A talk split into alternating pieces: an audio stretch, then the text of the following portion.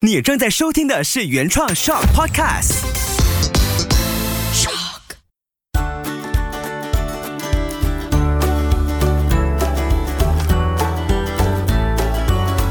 秋月的育儿天地。欢迎收听秋月的育儿天地，搞懂孩子不费力。你好，我是秋月。上一期呢，有来自新山特地远道而来的德强老师，跟我们说了很多不同阶段的心理营养。那大致上分五个阶段嘛。我们上一集提到了两个阶段。如果你这一期还紧密的在收听，就是你很好奇，很想知道另外三个阶段到底是什么样的心理营养。那我们现在有没有做好这个角色呢？也很关键。那德强老师上个星期。有分享到很多的细节，包括个案的故事。然后我特别留意到德强老师处理的个案的故事呢，是大概七岁啊、八岁啊、五岁。你现在服务的对象就是这个年龄层吗？还是也有到青少年或者成人也有，其实都有，但是因为刚好这些的个案跟这个课题有关系，所以我就分享大概这个年龄层的小朋友，对，其实都有青少年、儿童的问题都有。那成人的话，比较是婚姻、婚前的一些辅导，还包括这个呃精神状况的焦虑、忧郁症的一些个案。哦，所以其实蛮忙的，就你一天下来，在你的创新工作室里面，你要面对的是各种各样的不同阶段的人群。嗯，主要是三大类啦，就是精神状态的、婚姻的一些课题，还有小朋友、青少年。简单的分类的话，那你平常呢，也会特别关注亲子教育啊，或者家庭关系的这些课题，对吧？应该是说，二零一八年开始就有一个幼儿园说，哎，要不要办一个亲子的一个讲座？那是我第一次要办，那时候就很紧张。哎，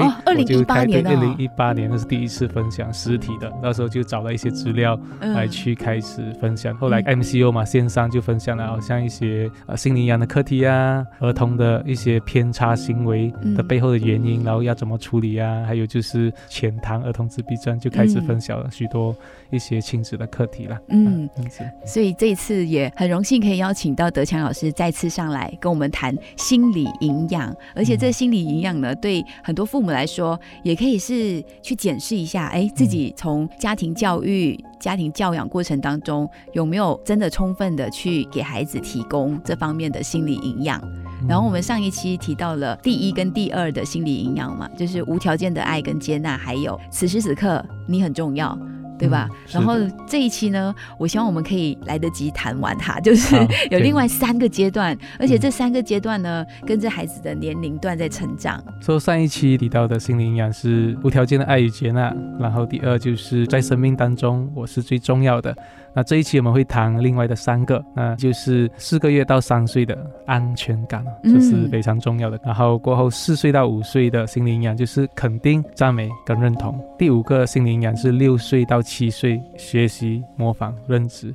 其实这一些心理营养到你二十五岁，甚至到你成人都是需要的。那只是说这个年龄层它是比较最需要这个关注点。它是好像是一个 foundation，一个最基础、最最容易吸纳的一个年龄段，对吗？啊，可以这么说。那这个年段最最要看重这一个心灵养三呢？那它的功能是什么呢？心灵养三安全感嘛。如果孩子有安全感，他知道自己是可以信任别人，嗯，那也可以去信任自己了。哇，信任自己是很重要的。就是我在推广真相教养的时候，我也是鼓励爸爸妈妈，你们要相信自己。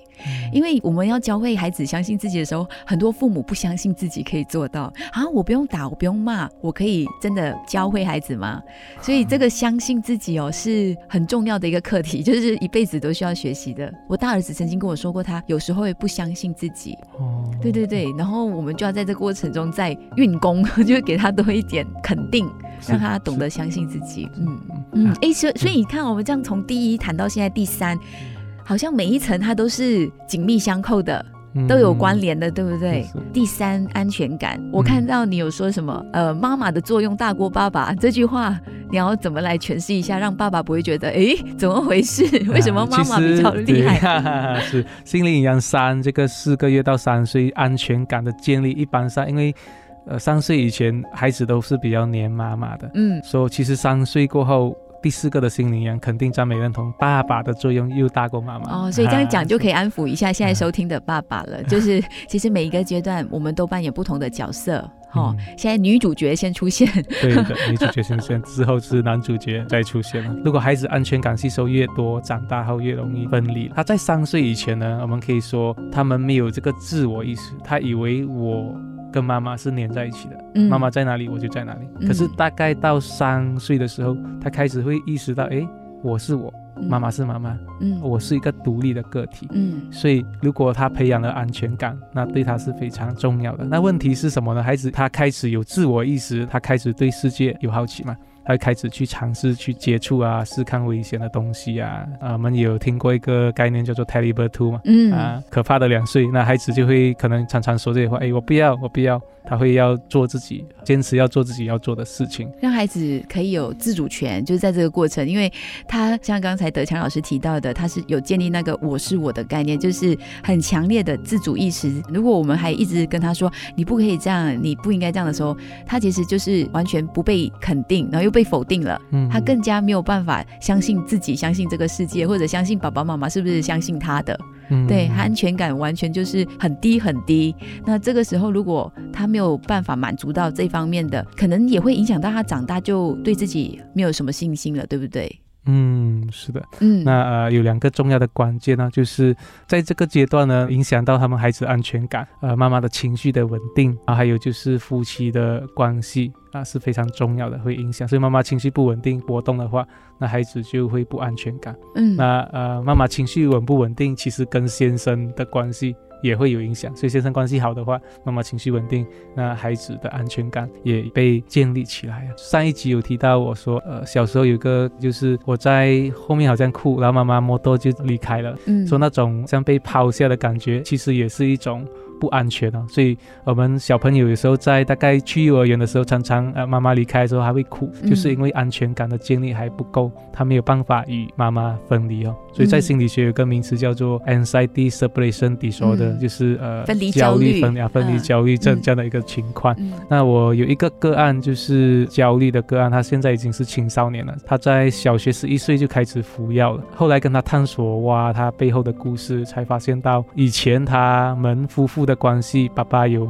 一些可能婚外情等等，然后造成夫妻关系的紧张，说妈妈也不太关注孩子。儿子跟我说，有一次妈妈就是载我去幼儿园，然后我不要去，我一直抓着那个车那边，可是妈妈拉我下去，然后那个学校的 g 也硬硬拉我下去，然后妈妈连看我都不看，就这样子离开了。可能这个也是一个因素，他心灵营养不够，导致他后来变成严重的这个焦虑，到现在都要长期的吃药跟接受心理咨询。一次的举动可能就影响很深远了。嗯，就大人有时候可能在你没有办法控制到的情况之下，你做了一些反应，那当下你可能没有想那么远，但对孩子来说那是很远的影响，对不对？你看刚刚你说的，在幼儿园前面的事，我们可能也不知道妈妈事前是不是经历了什么夫妻之间关系的嗯冲突，对他来说也是很难过的一关，还是什么的。嗯那个当下，我们如果没有办法画好界限，说、嗯我现在是妈妈，我要先顾好这个孩子，我们把所有东西都混在一起的时候，你就不小心把你自己的问题放到孩子关系上的处理，结果就让你看孩子，他只是因为一次去上幼儿园，这些累积起来了就变成很很远的一个功课了，对小朋友来说。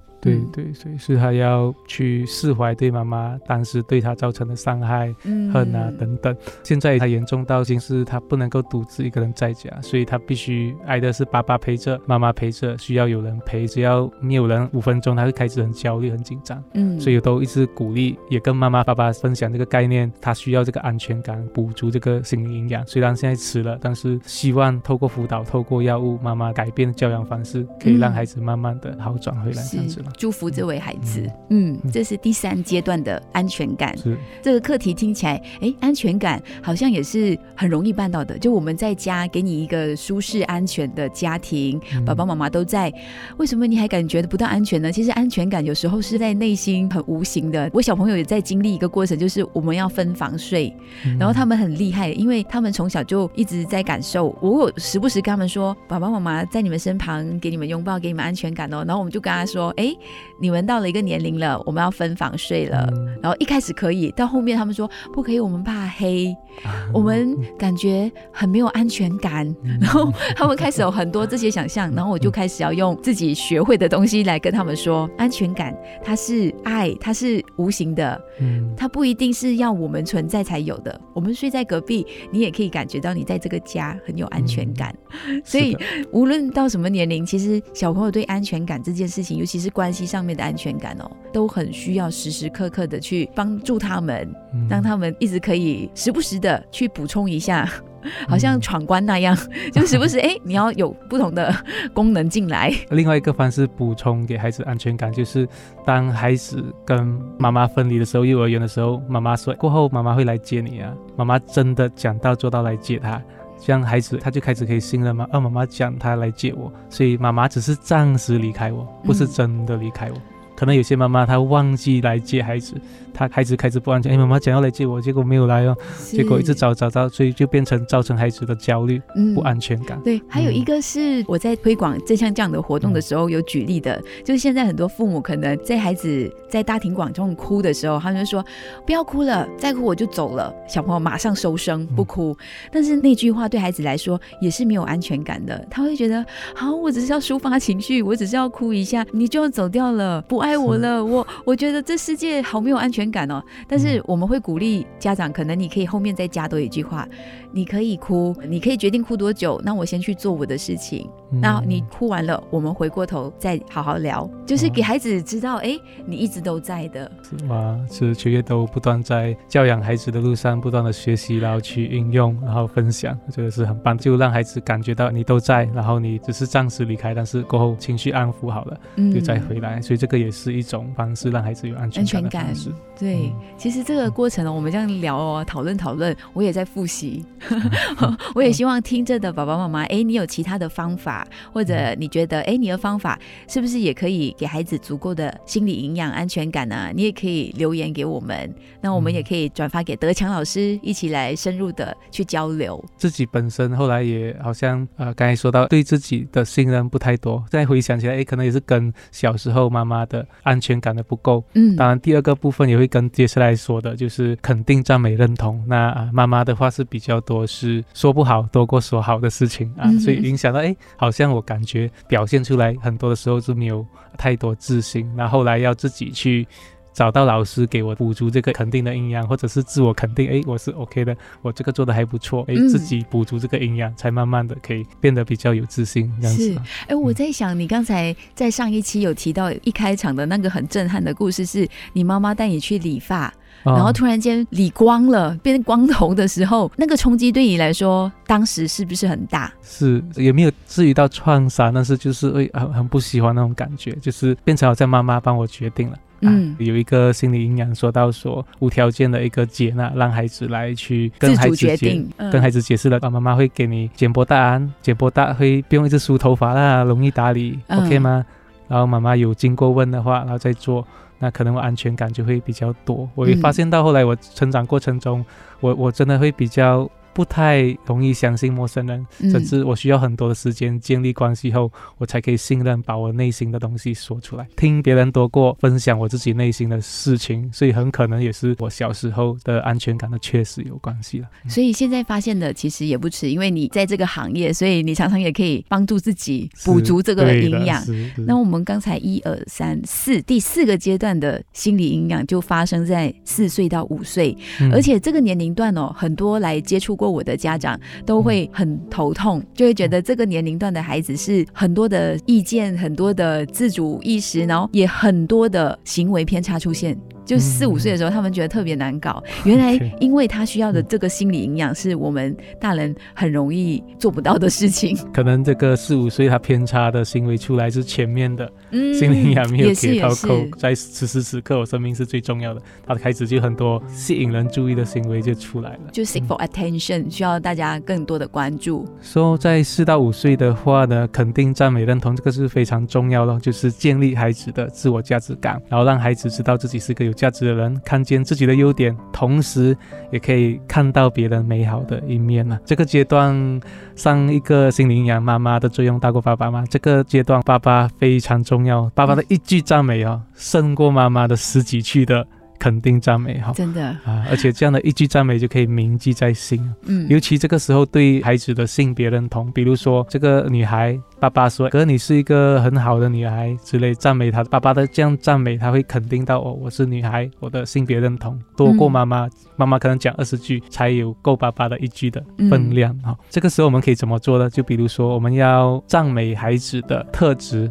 啊，他的能力或者他内在资源，而不是赞美那个成绩好看啊？为什么呢？因为如果赞美成绩，哎，孩子你考到很棒哎，很好，那以后会造成孩子看重成绩。而不看重过程，所以他一直要达到理想中的成绩。他只要没有达到很好的成绩，一百分 A 啊，他就觉得哎呀很沮丧。我觉得我好像没有价值了，他会有很多负面想法。嗯，所以我们身为家长的，我们要去赞美孩子的能力啊，赞美他的人格特质。见到我们会讲早安啊，见到阿公阿妈就讲哎吃饭啊，你很有礼貌哦，这些特质或者赞美他的努力的部分啊，赞美他的乐于助人的部分。就比如说有些爸爸妈妈讲要孩子自己学习。希望。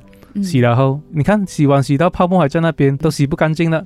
给孩子洗，然后批评他不好的地方。其实孩子愿意洗的时候，我们可以怎么赞美他呢？我们说：“哎，哦，谢谢你哦，你看你很努力的洗这个碗哦，谢谢你。”我们就赞美他的努力，而不是他的成果是。然后你可以说：“你可以这样子冲一下，这边泡沫更干净就更好了。”当我赞美了孩子后，他下一次更愿意洗，下一次做的更好的时候讲：“哇，你看你比上次洗哦，上次还有点泡沫嘞，这次你洗到更干净了，很棒哦。”哎，我们赞美他努力，又赞美他的进步，这样孩子就愿意做更多这样的乐于助人的行为了。对，而且这样子说，这个说的人心情也会很好。因为你去批评一个人，你总是会觉得自己样子都变丑了。然后当你这样子去给孩子经验的时候，你发现，喂，我好有智慧哦，我怎么可以这样子去引导孩子？真的，有时候我们也要肯定、赞美、认同回自己。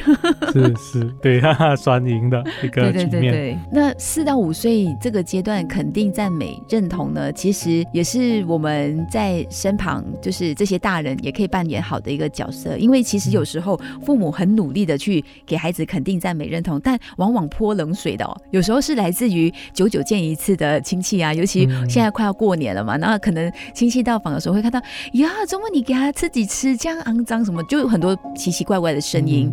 所以有时候这个肯定在没认同哦。虽然说爸爸一句话就有很 powerful 的力量，但是这个力量出现之后呢，身旁的久久见一次面的大人哦，如果说一些比较我们说倒米的话的话，会不会也会稍微的让小小的心灵？受到了一些挑战，或者那个营养哎，本来已经补足了一百分，回乡过个年哎，为什么突然间减退了，去到五十分？这就是可能给亲戚长辈他们呃批评一下，讲讲一下他们的自信或者自我价值又被减低了。对对对对，是是是 是会有这样的情况出现的。有一些妈妈也是有说过，他们在家管教的方式可能就是让孩子自主进食，嗯，但是。自主进食其实是对孩子来说发展特别好嘛，然后也会让他们很有自主的能力。嗯，但是回到乡的时候，哎，长辈可能就会开始批评了，然后妈妈先在这方面的心理营养被影响到了，然后再来孩子也会觉得啊，到底是可以还是不可以，就会有一种怀疑。所以有时候这个提供孩子们心理营养的方向，如果家庭关系之间可以有一致的方向的话，可能会更好。就可能爸爸赞美了，哎。妈妈却批评，嗯，会不会有不同的声音？对孩子来说也会有一种混乱。如果从西方的国家来看，就是我们比较是赏识的教育嘛。那其实早在应该二十年前吧，中国也开始纳入了这个这个赏识教育啊。早期就是用骂打严的方式嘛。那大概二十年前，这个赏识教育，它好像是那位。爸爸吧，他用来教他的女儿就很有效果。还他孩子好像是有一些状况的孩子，然后教了孩子后，他孩子很有成就，所以这个赏识教育就被很大力的推广。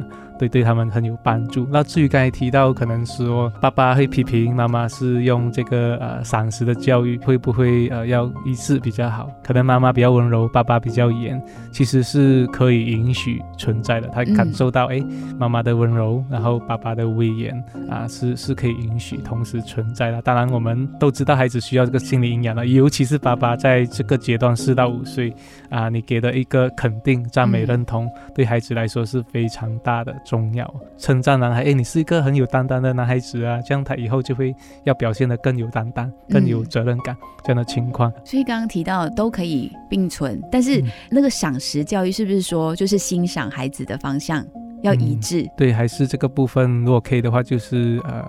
肯定赞美认同为先，当然我们有我们的方式可以去做。那有一个的教养方式就是赞美、改进再赞美。的一个方式，三文治的三文治啊，对，赞美法，相信你也听过吧？对对对，就是哎，肯定了孩子这个部分，呃，比如孩子帮忙洗碗嘛，谢谢你努力帮妈妈洗碗哦。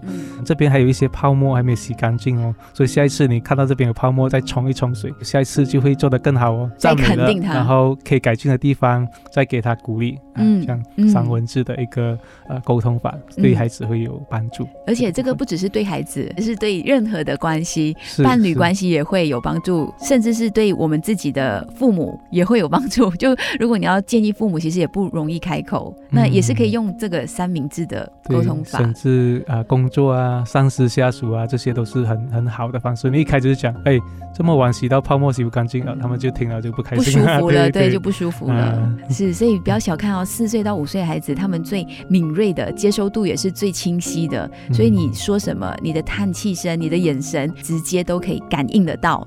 那不要因为孩子小而随随便便的去回应他们，他们很认真的，他们比我们大人还要认真，去吸纳我们说的一言一句。嗯，那我们很快就来到了最后一个心理营养，心理营养五四岁以上吗？刚是四到五岁，六到七岁，六到七岁。嗯，第五个心理营养就是学习、模仿、认知。这个阶段呢，就是非常重要的是，因为孩子就好像一张白纸，他看。父母做什么，看老师做什么，看身边人做什么，他就会模仿，会学习，然后变成他的认知。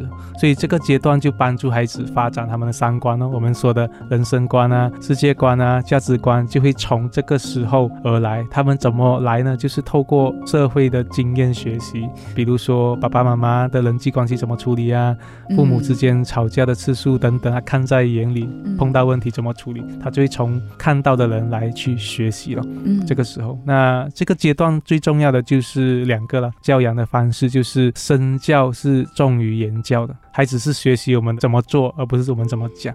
第二个重要的就是多陪孩子在身边了啊，因为如果你少陪孩子在身边，可能爸爸妈妈处理问题的方式非常棒，但是一直不在家，孩子看不到，他可能也找不到那个模仿去学习。嗯啊，所以这个是在五岁到十二岁左右的孩子。就是一个好像小型的社会，小朋友也会有，他们会比较成绩啊，所以成绩比较好，比较你看，哎，我的水平哦，两百块，你的水平才五十块，我比你有钱之类的。啊，这个我在欣赏很多那种私立学校啊，啊，他们就有。两两百多块的水壶都有啊，人际关系强者，你看我朋友很多了，你看你没有什么朋友啊？他们会在这个小型社会当中啊，所以父母怎么处理这个状态，父母的交朋友、亲戚的处理，也会成为孩子的模范啊。这个模范就帮助孩子处理他的问题、他的危机、他的人际关系了。嗯，嗯这个我很认同，因为我孩子真的就是在这个阶段。你刚刚说父母的身教嘛，有时候他会出现一些哎。不是我们身上学的东西，就像你提到的，这个小学像一个小型社会，对孩子来说，学校除了同学之间影响力很强，还有就是老师，老师的谈吐或者回应解决问题的方式，孩子也在学。我举个例子哦，这个心理营养也是我昨天晚上在家里发生的，然后也在努力的去帮助他比较适当的方式来回应。嗯，然后呃，就是弟弟不小心拿了哥哥的贴纸。哥哥收藏的贴纸，然后弟弟很开心，贴了很多很多很多。我感觉到哥哥他很像校长或者是老师，他突然间问弟弟：“谁教你这样做的？”讲谁教你这样做的？因为我跟我跟他们爸爸都不会这样子讲话，但所以那个语气马上让我知道，嗯，很像很像他的老师。那讲了三次之后，因为他声音也让我不舒服，我就让他们分开冷静。然后弟弟跟爸爸去洗碗晒衣冷静，然后我就跟哥哥在沙发聊。我就跟哥哥说，先同理他嘛，对不对？要先同理他，让他有安全感，他还是被爱的，很重要。我跟他坐在沙发的时候，一对一给他知道妈妈还是在你身边。然后就跟他说，这个贴纸是你保存了很久的，对不对？所以你看到弟弟贴，你觉得很心疼。他就眼神突然间没有那么锐利了，然后就跟他说，那贴纸放在那边。好几天了，妈妈也好奇到底是谁的。弟弟没有问过，他就直接贴。弟弟应该先问你，对吗？然后他就点头。然后他说：“可是你拿回了，你没有好好珍惜。”他很生气，他把贴纸扭扭扭扭扭扭扭，变成烂烂的一撮纸了。然后我就说，哎，妈妈刚好有新买了一些贴纸，我自己收藏的笑脸的贴纸。我说你来房间，我们来选选看。去到房间不同空间了嘛，他又比较温和了，他的情绪比较平稳了。然后我就很想针对刚才他说话的语气问他，哎，妈妈很好奇，你刚刚这样子跟弟弟追问他的时候，你是在想要学哪一个老师吗？因为他有一个特别喜欢的老师。他就点头，我说哦，因为爸爸妈妈好像也没有这样子跟你们说，哎，然后妈妈演给你看吗？然后我就有一点想要用 role play 的方式，我就演给他看。你说这个贴子是谁的？你讲，谁叫你这样做？你讲。然后他就突然间，嗯，我说这样子问你的话，你也会不舒服，对不对？有被质疑的，他就写嗯。然后后来整个人沉静下来了，他也意识到，哎，刚才他用的方式。好像对弟弟来说也伤害了他小小的心灵这样子，然后后来过了没多久，说你 OK 了，你就出来吧。他就邀请弟弟回去一起看卡通，然后就没事了。哦，所以我刚听德强老师分享这个学习模仿认知哦，很大的程度是孩子周边出现的大人都扮演很重要的角色，就不只是爸爸妈妈。那有时候爸爸妈妈也会感觉到，嗯。这个不是我，这是 这是模仿，可能阿公阿妈，对不对？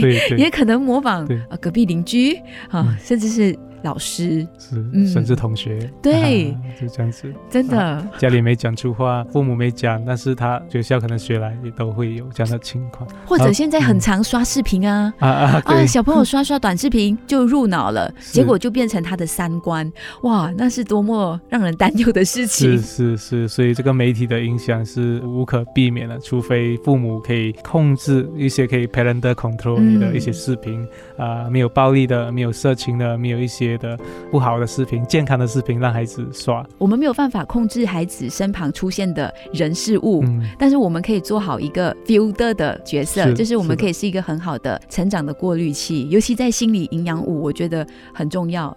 因为前面你说不同的阶段，爸爸妈妈在身边，我们可以适当的去补充这方面的营养。可是来到了心理营养五，学习模仿认知，他的世界变大了，拓展到小学，拓展到他成长的整个环境，甚至是虚拟的世界。所以我们真的需要更花一点力气去做好他们的这个过滤的。这个功能是的，是的，那我举一些例子，有一个朋友呢，就是他的女儿嘛，那也看到 i i g 妈妈常常会 post 跟人家切喝水之类的，然后他女儿出来喝茶的时候，哎，他也会拿杯来切之类的，所以他也会模仿妈妈的。啊，举动。那另外一个反面的例子，那我记得早期我刚出来做辅导工作的时候，她应该是十三还是十四岁的一个少女吧。她吞了很多的安眠药，要自杀，但是最后没有死。后来跟妈妈了解后，为什么她会吞很多药啊？原来是因为她妈妈曾经在孩子小的时候，夫妻关系碰到状态。嗯，在新山的高楼，她带着女儿说：“如果我跳下去的话。”我女儿还在世，我女儿会很可怜单亲，倒不如我带女儿一起在上面，帮女儿跳下去，那我自己也跳下去。曾经有这样的举动，他的女儿也记得那个画面，所以妈妈曾经处理问题的方式是遇到问题我就选择结束生命。她妈妈好像也曾经有试过吞药。他女儿后来在可能青少年的时候碰到感情问题，什么样问题，他也选择用自杀的方式来去处理了。所以这个从妈妈那边就模仿了，非常重要。我们父母要给孩子好的一个模范跟榜样。嗯嗯，真的，你说的是比较重大的生命的课题了，对不对？然后我再举一个例子，是比较日常的，可能很容易会出现在争执的时候，就是可能在疫情期间呢，我们家那时候 stay at home，就是。很多的情绪都在一个屋檐下发生，嗯然后可能爸爸那时候哎遇到了工作的一些挑战还是什么的，当我跟他之间有一点摩擦的时候，他就开始甩门，砰。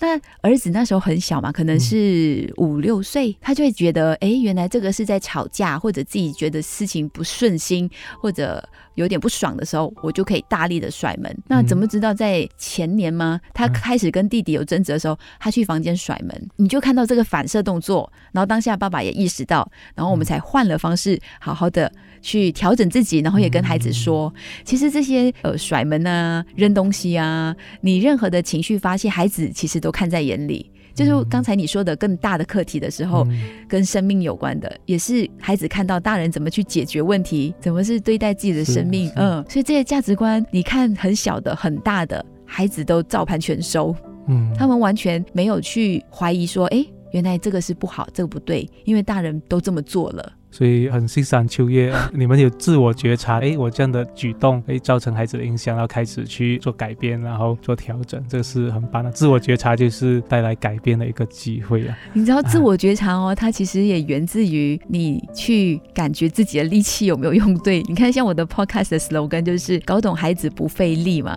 哦那其实往这个核心的精神目标去的时候，你会发现你在前面已经浪费了很多力气，你嗯用了不对的方式，或者用了不讨好或者吃地的方式，然后你才会发现，其实你只要做对一点点哦，你很轻松。就像这个五个心理营养哦，你只要掌握到，其实孩子没有我们想象中难搞。嗯就其实这个过程一点都不需要费力，就像刚才德强老师有提到，你好几年前的一个主讲的题目“轻松管教”，嗯对吧？嗯其实真的是可以轻松的，只是我们太多的复杂的情绪，把整件事情搞得太复杂了。嗯就变得你觉得孩子难搞，其实真正难搞的可能是大人。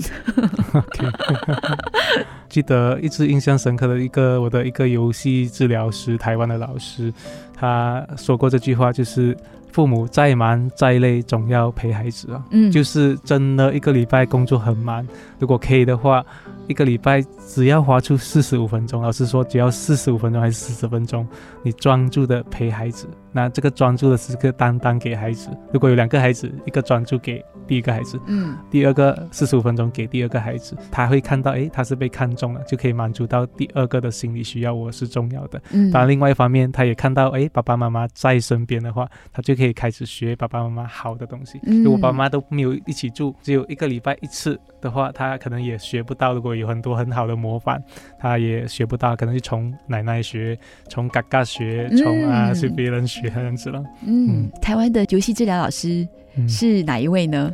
看看是不是一样的？